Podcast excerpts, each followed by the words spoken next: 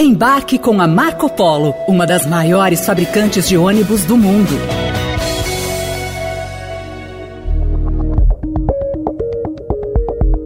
Se eu te perguntasse quem é o político com mais poder no Brasil, a resposta até pode parecer óbvia: presidente Lula. Mas, como eu disse, se trata do Brasil e as respostas não são tão óbvias assim. Ainda no governo de Jair Bolsonaro, um deputado de Alagoas ganhou destaque maior do que o líder do executivo, Arthur Lira. Desde que chegou à presidência da Câmara dos Deputados, o parlamentar tem colecionado vitórias e feito com que suas vontades fossem atendidas. Não é à toa que Arthur Lira ganhou a confiança de quase todos os deputados e isso ficou demonstrado no resultado acachapante de sua reeleição. É o presidente da Câmara mais votado da história do Brasil, Arthur Lira, acaba de ser eleito com 464 votos. O trator do PP, o homem que deu nova atração ao chamado Centrão, com a articulação e o desenvolvimento de uma maneira de articular baseada na distribuição centralizada nele de verbas do chamado orçamento secreto. Até por isso, Lula e seus ministros têm evitado enfrentar Lira por receio de que trave as pautas do governo no parlamento. Quase em tom de ameaça, o presidente da Câmara alertou que o Planalto ainda não tem uma base consistente para aprovar projetos. Nós teremos um tempo para que o governo também se estabilize internamente, porque hoje o governo ainda não tem uma base consistente, nem na Câmara, nem no Senado, para enfrentar matérias de maioria simples, quanto mais matérias de quórum constitucional. Lira e seu grupo político conseguiram manter, no governo Lula, o controle de cargos como a presidência da CBTU, a presidência nacional e a superintendência em Alagoas da Codevasf e do Denox, e uma diretoria do SEBRAE e a administração do porto de Maceió. O deputado também demonstrou sua força para o governo ao apoiar a PEC da transição, que aumentava o limite do rombo do teto de gastos, e conseguir aprovar o projeto sem dificuldades. 331 sim. 160 Viva! Está aprovada em primeiro turno a proposta de emenda à Constituição número 32 de 2022. Recentemente, após pressão do presidente da Câmara, Lula manteve o ministro das Comunicações, Juscelino Filho, acusado de usar um avião da FAB e ter recebido diárias para comparecimento em um evento de caráter pessoal, no caso, leilão de cavalos. Eu já pedi para o ministro Rui Costa, sabe, convocar ele para segunda-feira para a gente ter uma conversa, porque ele tem direito de provar sua inocência. Mas se ele não conseguir provar sua inocência, ele não pode ficar no governo. Não podemos esquecer que boa parte desse poder que Lira adquiriu no Congresso Nacional veio através do chamado orçamento secreto. O presidente da Câmara é um grande defensor da distribuição de emendas parlamentares com pouca transparência. Sobre o orçamento dito como secreto, os custeios para a saúde que entram direto na conta dos municípios, o que seria da atenção básica no Brasil se não tivessem esses recursos da saúde, que não tem placa de inauguração. Aliás, após o Supremo Tribunal Federal decidir que essas emendas são inconstitucionais, Lira articulou, junto com o governo federal, uma nova forma de ceder recursos para parlamentares, o que manteve seu poder de barganha. A proposta de emenda constitucional da transição, que permitiu ao governo furar o teto de gastos para o pagamento de benefícios sociais, deixou nas mãos do Palácio do Planalto e do Congresso cerca de 20 bilhões de reais. Quantia que pode ser usada em negociações com o parlamento para aprovar projetos de interesse do governo Lula.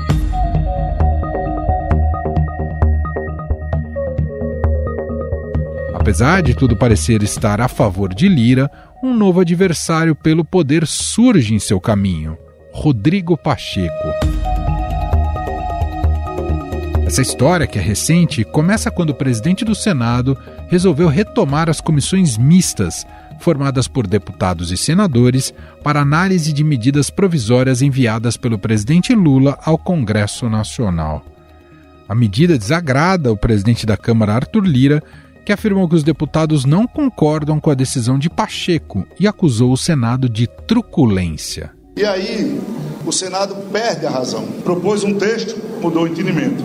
E agora vem com a truculência, unilateralmente querendo instalar comissões mistas, e eu repito, que são antidemocráticas, infrutíferas e palco de negociação de matérias que sempre trouxeram dúvidas e névoas para as medidas provisórias.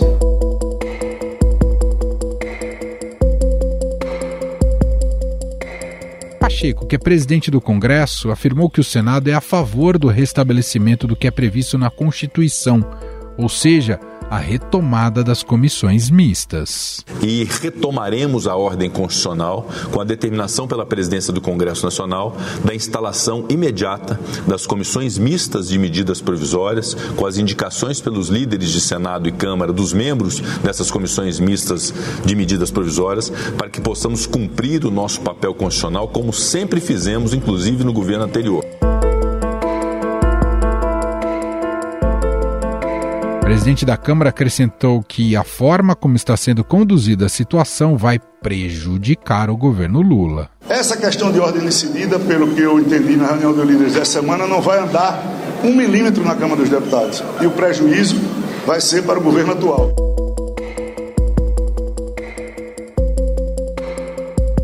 Nas entrelinhas, Lira quer dizer que essas medidas provisórias ficarão paradas enquanto o impasse não for resolvido ou seja, uma forma de pressionar o governo federal a dar apoio a ele em detrimento de Rodrigo Pacheco.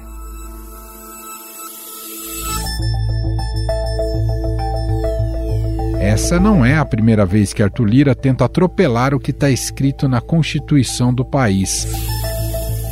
O presidente da Câmara valeu-se de sessões de um minuto às seis da manhã para contagem do prazo regulamentar. Isso fez com que o projeto de lei sobre o imposto de renda, por exemplo, fosse para votação sem que o texto final pudesse ser apreciado pelos próprios deputados.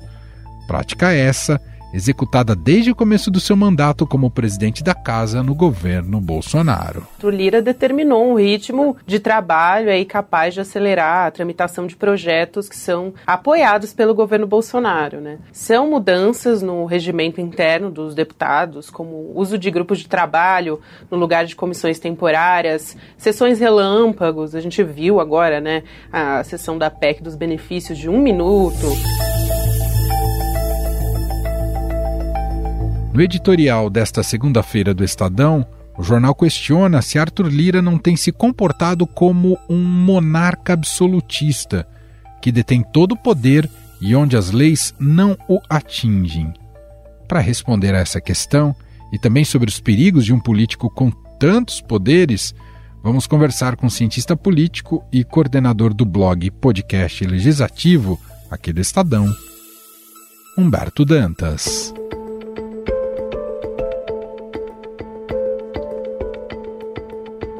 Olá, Dantas, seja muito bem-vindo mais uma vez, tudo bem? Obrigado, obrigado, Emanuel. Um abraço a você, a todos os ouvintes. Bom, Dantas, durante o ano eleitoral, ano de 22, o presidente Lula era muito crítico a Arthur Lira, né? Chegou a chamar ele de imperador do Japão. Ele já quer tirar o poder do presidente para que o poder fique na Câmara dos Deputados e ele haja como se fosse o imperador do Japão. Também falou que ele era o pior congresso da história. Porque nós estamos hoje com uma Câmara de Deputados e Senado que, do ponto de vista ideológico, me parece que é o pior desses últimos 100 anos. Muita gente pode argumentar que eh, ele quis reforçar um suposto contraste, e esse contraste era importante como estratégia eleitoral, mas depois com a política para valer dando as cartas, o Lula precisou compor com Arthur Lira. E claro que a gente sabe que isso faz parte do jogo democrático, né, para buscar governabilidade. Tem os custos que a gente já conhece, né, cargos, emendas, Porém, atualmente essa dinâmica de poder tem se mostrado um pouco desequilibrada. Eu quero te ouvir um pouco mais sobre isso. De fato, Lira tem se colocado mesmo como uma espécie de imperador? E quem é que está faltando com seu papel de exercer esse contrapeso ao Lira? O problema está na articulação do governo Lula ou é porque não existe oposição ao Lira na Câmara, Dantas? Eu concordo com alguns pontos, mas não sei quais pontos desses são características e quais pontos são pontos para análise. Então, acho que a primeira coisa que a gente precisa pensar, Emanuel, é o seguinte: não existe vácuo na política. Espaço livre na política, alguém vai ocupar. O que aconteceu? O governo Bolsonaro, Emanuel, foi um governo que abriu mão de partes do seu poder. E aí não existe vácuo, alguém foi lá e sentou. Vamos pensar que em novembro de 2021, uma série de indicadores mostravam que Bolsonaro estava correndo severos riscos, severos riscos, de perder a mão do controle do país.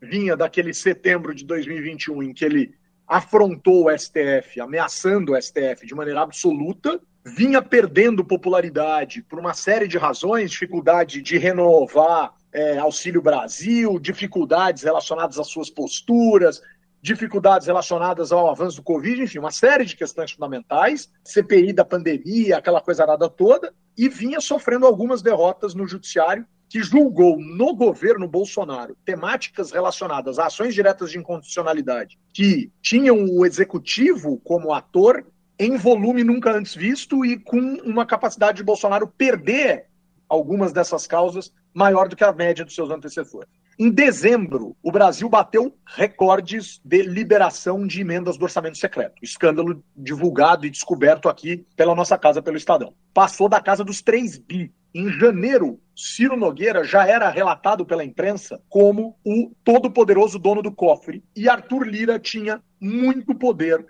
antes um pouco de completar um ano como presidente da Câmara. Para que tudo isso desse certo, para que Bolsonaro retomasse o contato com o legislativo, então muito dinheiro foi distribuído e o presidente da Câmara passou a contribuir com a agenda do Planalto de um jeito poucas vezes visto durante o governo Bolsonaro. Só que o Bolsonaro também perdeu muito em relação ao legislativo. Então ficou a sensação de que o Lira assodou o processo legislativo, usando sempre a pandemia como justificativa, acaba com as reuniões de comissão temática, acaba com as audiências públicas, cria grupos de trabalho da sua cabeça formatados do jeito que ele prefere. Enfim, ele foi fazendo coisas que foram lhe dando muito poder, incluindo as manobras do tal orçamento secreto, as emendas do relator. Aí, Emanuel, ganha a eleição um sujeito que, ao contrário de Bolsonaro, e aí eu não estou querendo comparar no sentido de dizer quem é bom e quem é ruim. Entendi. Mas ao contrário de Bolsonaro, Lula olha a política de frente. E Bolsonaro o tempo inteiro disse que não queria conversa com o legislativo e com partidos políticos, apesar de ter feito o que fez no que diz respeito às emendas do orçamento secreto. Né? Então Bolsonaro fingiu que não liberava e Lula libera olhando no olho. Tá, essa emenda vai se essa votação acontecer, aquela emenda vai se isso aqui rolar e coisas dessa natureza. Então, é um presidente de costas outro de frente, independentemente do que a gente prefira e de como a gente avalie isso. Todas as infidelidades constitucionais existentes no processo legislativo são infidelidades que ocorreram à luz da excepcionalidade da pandemia. O mundo voltou, entre aspas, e mais ou menos ao normal, mas o sujeito não quer perder o protagonismo, não quer perder a força. Já deram a primeira machadada, agora estão dando a segunda. E o sujeito e a Graziela Testa, que apresenta com a gente o podcast do blog legislativo, diz que existe um ditado que diz o seguinte: ato acuado grita. O Lira está gritando. E o pessoal está indo para cima para reduzir o poder dele.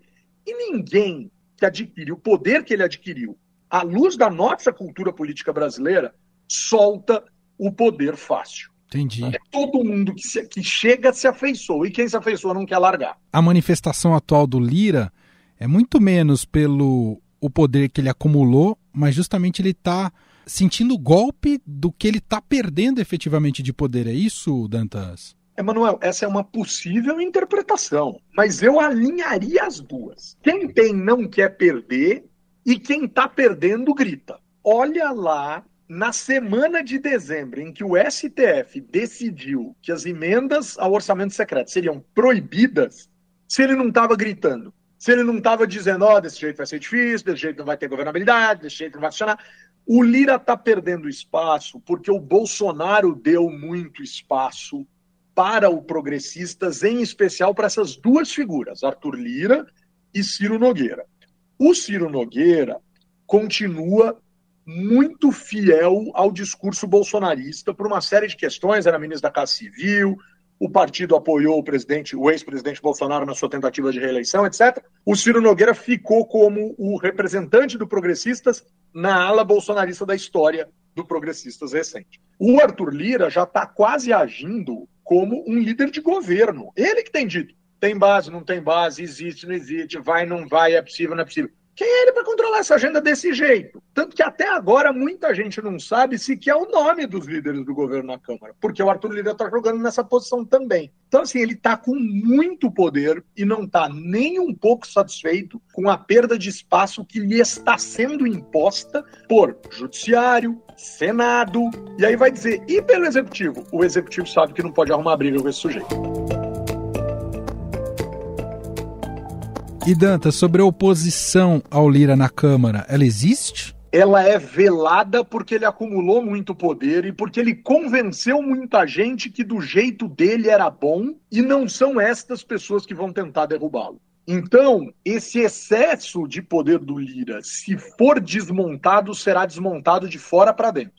Então, do STF para a Câmara, do Senado para a Câmara, e percebemos, monte, do Executivo para a Câmara, e aqui eu vou incluir o Executivo na seguinte questão, Emanuel. A partir do instante em que o STF diz não se paga mais desse jeito, e o presidente Lula, no seu discurso da vitória, no seu discurso da posse, e em alguns outros discursos disse precisamos respeitar o parlamento. Ele chegou a dizer coisas do tipo: eu preciso, ou nossa agenda precisa, muito mais do Lira e do Pacheco do que eles da gente. É uma visão muito correta em termos políticos do presidente Lula, é uma visão muito aguçada do presidente Lula, apesar de em outras declarações ele está demonstrando uma falta de sagacidade, uma falta de habilidade que tem preocupado. Né? Mas em 2003, quando o governo dele começou também bateu muita cabeça. Emanuel, uma troca de governo desse tamanho, com um resultado super equilibrado e com um Congresso muito mais à direita do que à esquerda, o Congresso hoje, eleito em 2022, é muito mais à direita do que o Congresso de 2003, por exemplo, quando ainda era um Congresso muito fácil de montar uma oposição grande ao Lula e ele foi puxando essa galera com ele.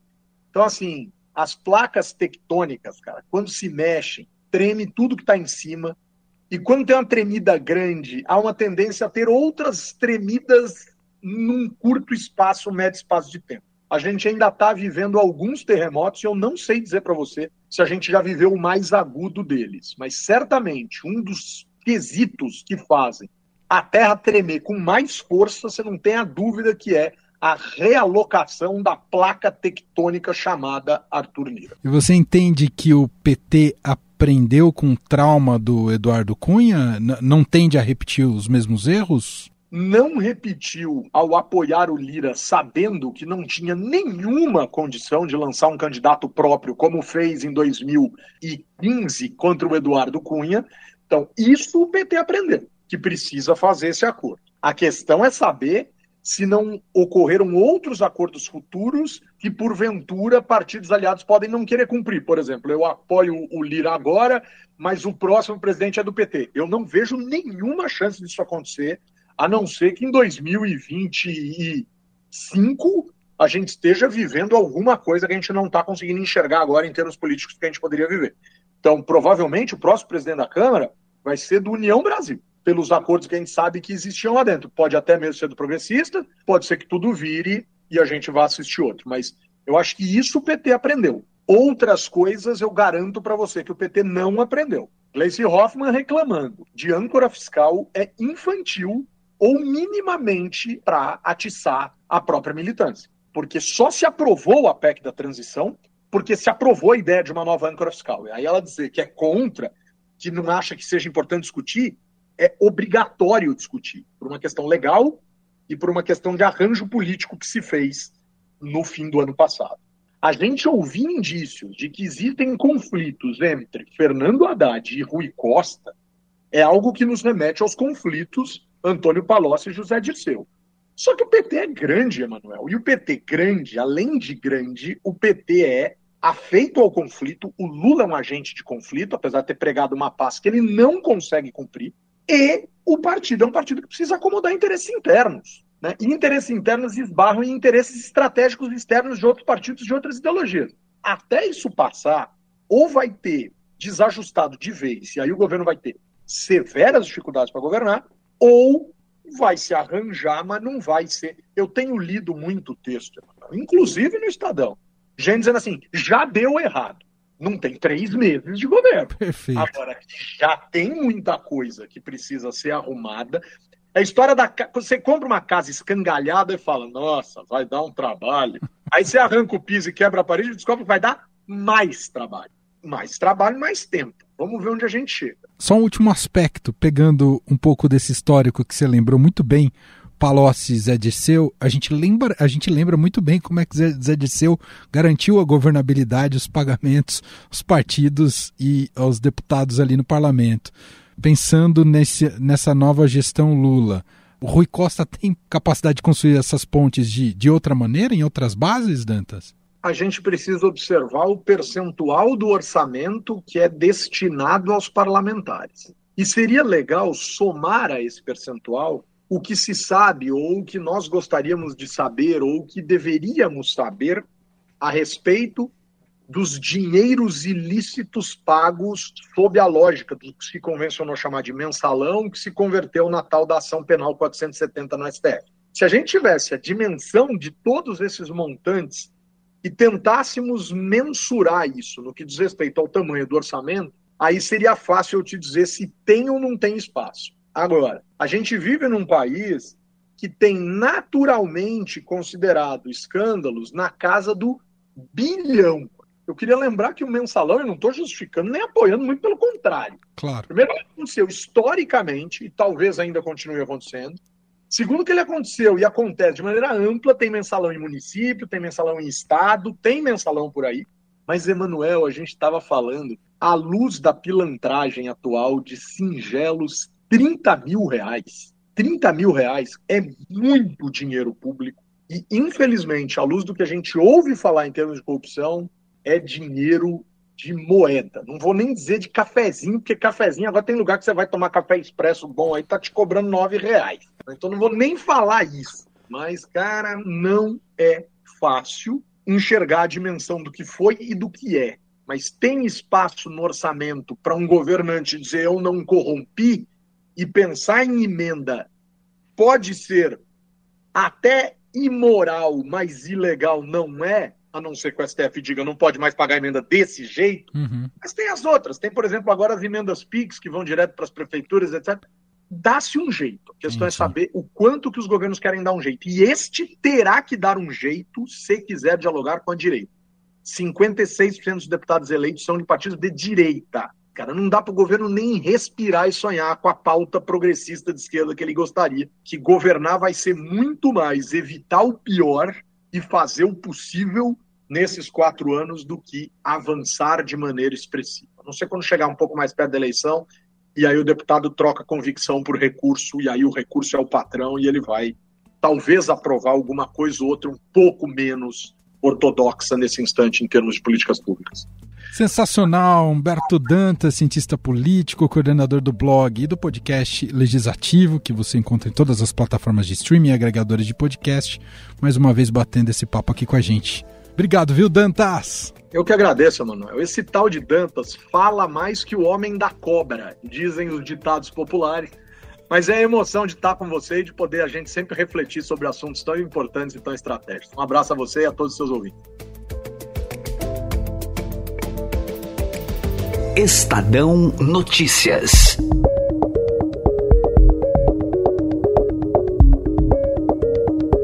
E este foi o Estadão Notícias de hoje, terça-feira, 28 de março de 2023. A apresentação foi minha, Emanuel Bonfim. Na produção, edição e roteiro, Gustavo Lopes, Jefferson Perleberg e Gabriela Forte. A montagem é de Moacir Biasi e o nosso e-mail podcast@estadão.com. Um abraço para você e até mais.